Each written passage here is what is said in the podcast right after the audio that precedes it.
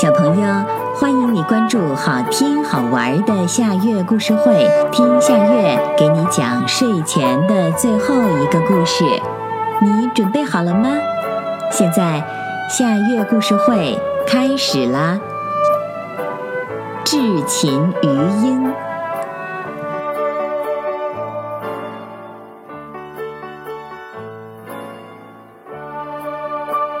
有一个人的家里有一片鱼塘，他每年都靠这片鱼塘赚些钱来养活自己和家人。可是鱼塘附近有好多的鱼鹰，常常一群群的来抓鱼吃，赶也不好赶，抓又抓不住，养鱼人为此很是发愁。有一天，鱼鹰又来吃鱼，养鱼人跑过去冲他们挥挥手，鱼鹰便受惊跑了。养鱼人忽然灵机一动，想出了一个好办法。他扎了一个稻草人儿，让他伸开双臂，穿着蓑衣，戴着斗笠，还拿着一根竹竿，就像一个养鱼人的样子。养鱼人把稻草人儿插在鱼塘里吓唬鱼鹰。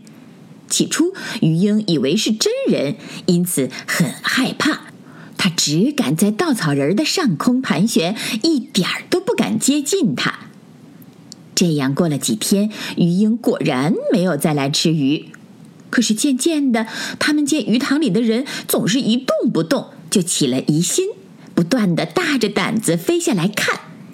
这样一看，他们很快就发现这是个假人了，就又飞下来捉鱼吃。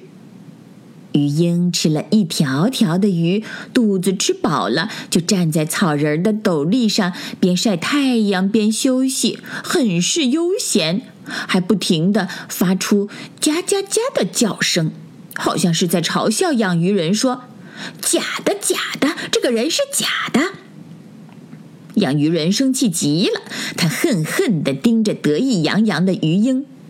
过了半天，他忽然心生一计，趁着鱼鹰不在的时候，养鱼人悄悄把稻草人从鱼塘里拔出来拿走了，自己披上蓑衣，戴上斗笠，手里拿着根竹竿，像稻草人一样伸开双臂站在鱼塘里面。过了一会儿，鱼鹰又来了。以为鱼塘里还是原先的假人儿，就又放心大胆的下来吃鱼，吃得饱饱的。